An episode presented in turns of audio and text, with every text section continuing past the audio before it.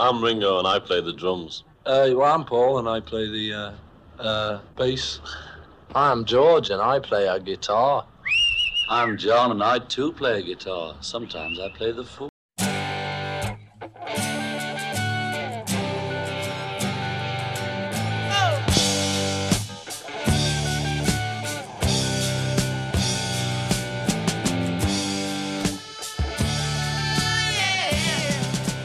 Discologie, une émission sur l'histoire du rock par Jones et Dame.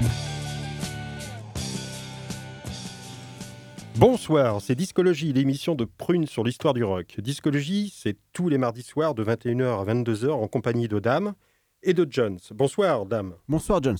Discologie, c'est une heure pour découvrir ensemble un album phare de l'histoire du rock, avec comme première rubrique le trésor caché.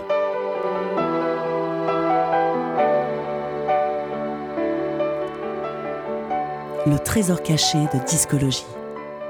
Originaire de Ann Arbor, dans le Michigan, ces précurseurs de garage rock et du punk vont sortir en 1969 leur premier single. Le son de ce groupe n'a rien à voir avec la pop californienne qui sévit sur la côte ouest des États-Unis.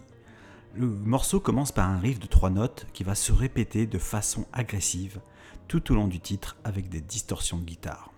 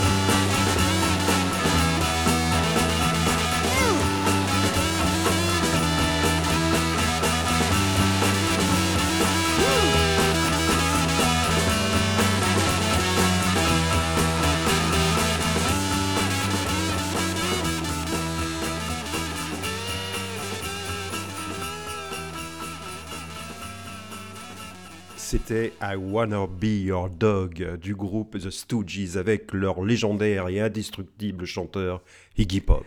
Cette chanson qui évoque la soumission sexuelle fait partie du premier album du groupe paru en 1969 et tout simplement intitulé The Stooges et est produit par John Kell, un membre du Velvet Underground. I Wanna Be Your Dog a été maintes fois reprise, citons entre autres David Bowie, les Sex Pistols, Red Hot Chili Peppers, Sonny Youth, As of Love. Et c'est sur cette chanson qu'un jeune homme, Glenn Mercer, s'entraîne sur sa guitare dans son garage avec le percussionniste Dave Wickerman au milieu des années 70.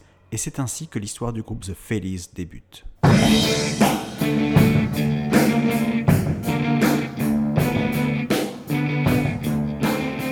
L'album phare de discologie.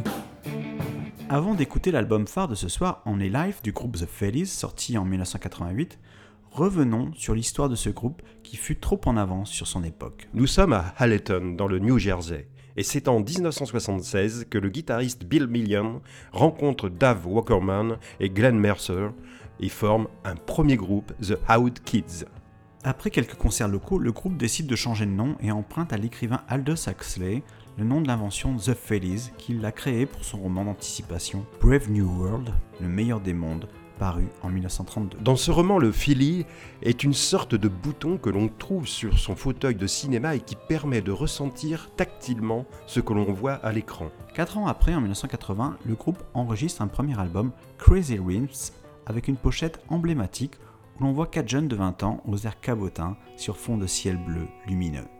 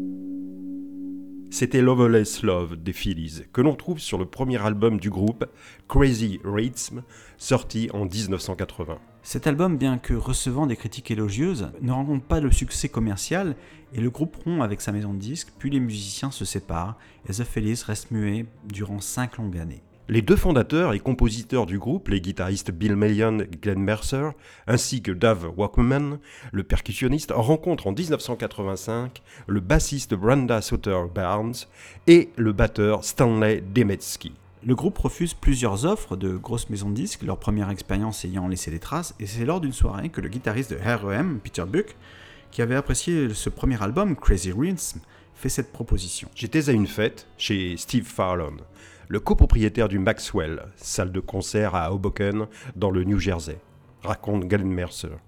Peter s'est présenté comme un fan, il m'a dit qu'il serait ravi de nous aider. C'était trop gentil pour qu'on puisse refuser. Cette citation est tirée d'un article rédigé par Frédéric Gendarme et publié sur le site Vice en avril 2017.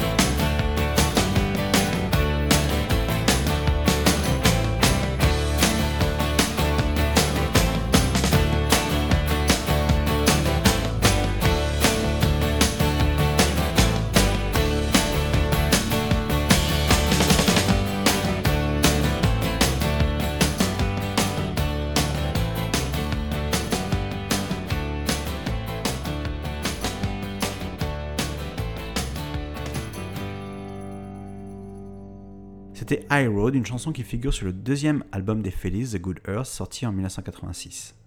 Cette fois, le succès est au rendez-vous et le groupe prend une autre dimension. Et grâce au propriétaire du Maxwell's, le groupe signe chez Haim Records, comme Police, Susan Vega, Joe Jackson l'ont fait. Puis, suite une tournée aux États-Unis et en Europe, ils apparaissent également dans un film Something Wild de Jonathan Demme. Dans la foulée, un troisième album est conçu en 1988, Only Life, notre album phare de ce soir.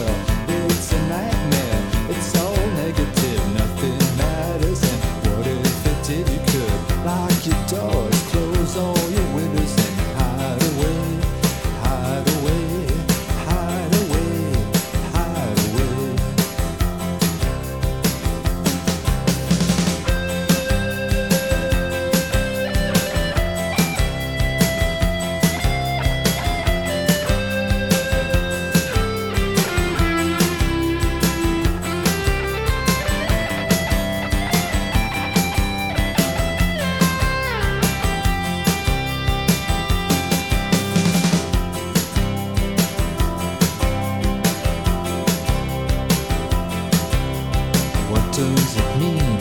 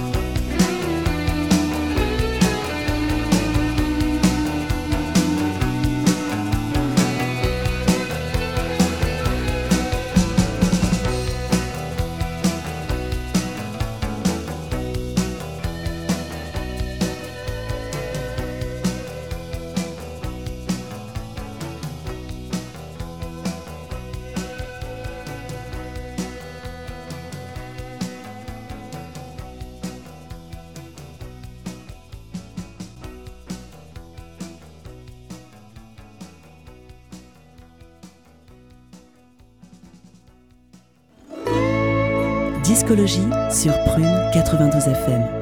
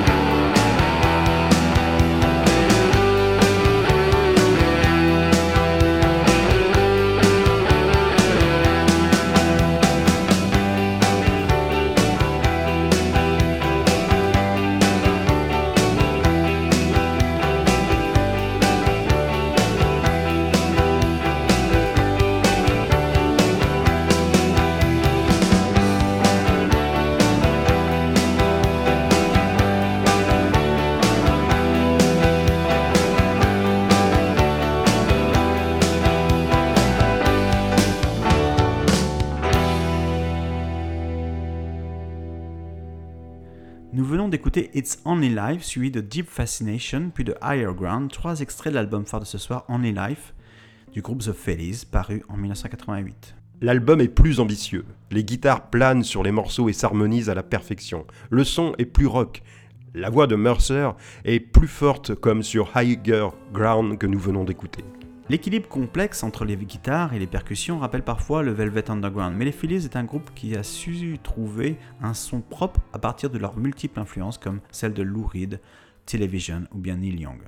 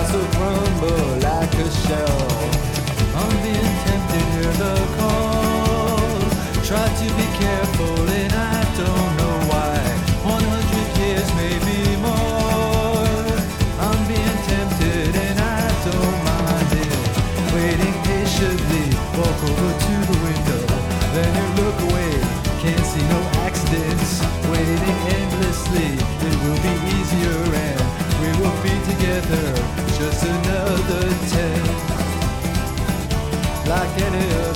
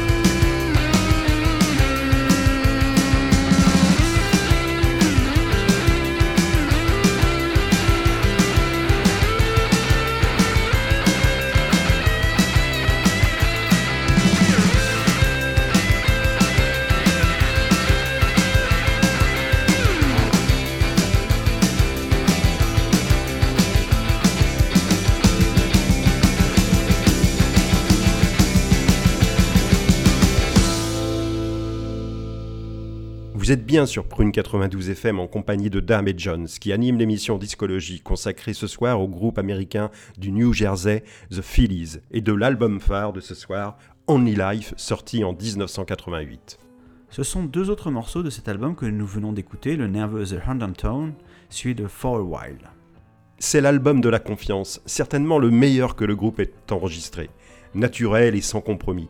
Les musiciens s'en donnent à cœur joie comme sur ce morceau, Away, avec une introduction époustouflante suivie d'un rythme effréné par des guitares frénétiques.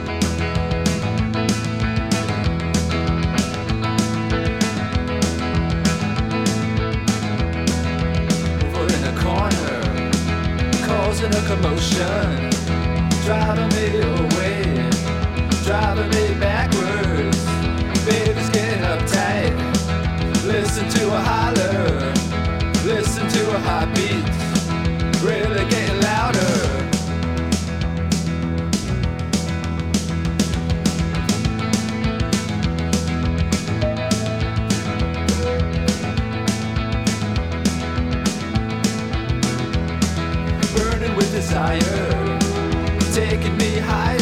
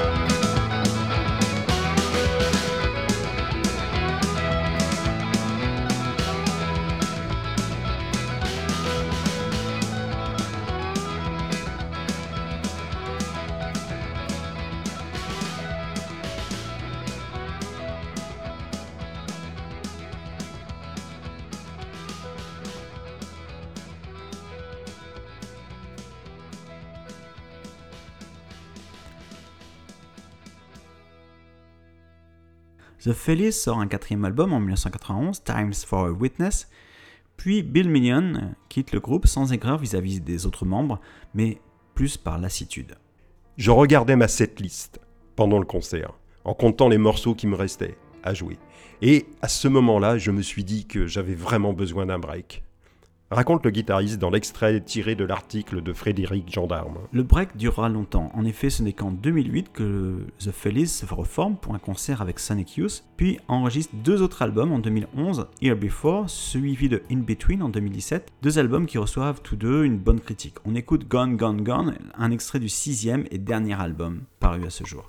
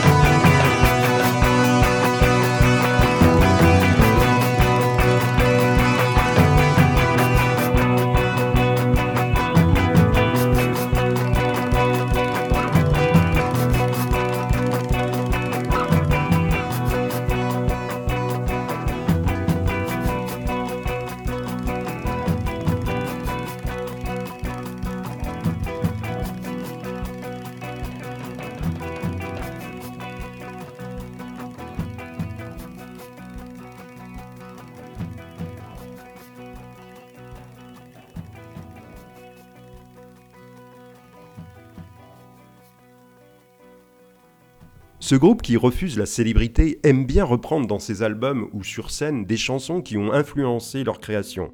Et sur notre album phare, Only Life, on trouve cette chanson de Lou Reed, What Goes On, qui ponctue l'album. et qui sera suivi d'une autre reprise, Paint in Black, qui figure sur euh, le premier album, Crazy Rhythm, ces deux reprises nerveuses et vertigineuses.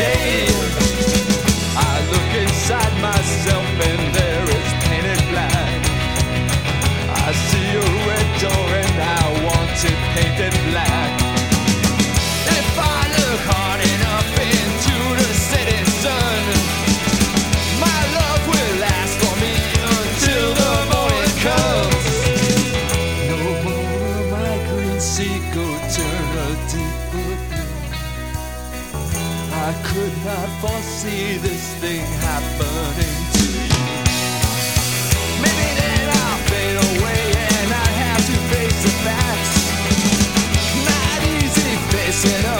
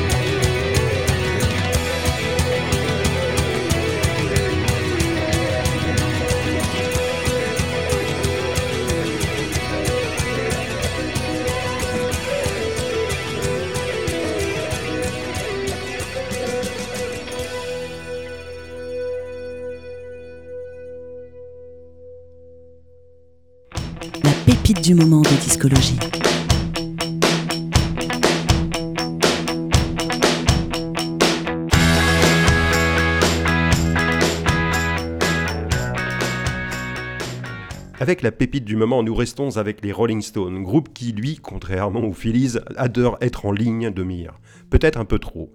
Avec ce morceau sorti il y a à peine un an, durant le premier confinement. Comme Bob Dylan ou encore Neil Young qui ont sorti des albums durant cette période, bien encore Paul McCartney quelques temps après, les Rolling Stones ont eux aussi sorti un single qui lui colle parfaitement à l'époque que nous vivons.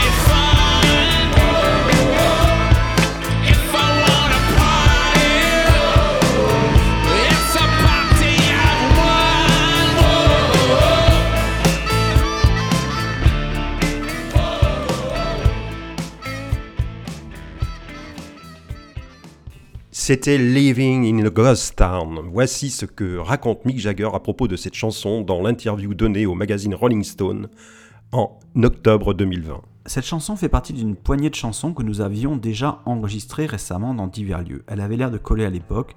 Je me suis plongé dans mon carnet de paroles et il y avait une chanson parlant du fait d'être un fantôme après une épidémie.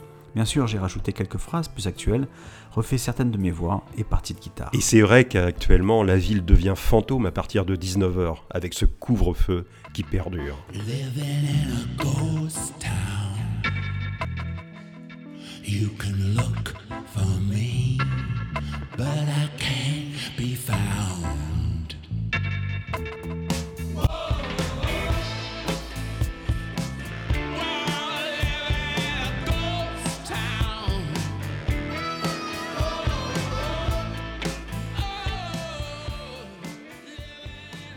Discologie, c'est terminé pour ce soir. Salut à tous, à mardi prochain, 21h sur Prune 92 FM pour une nouvelle émission de Discologie.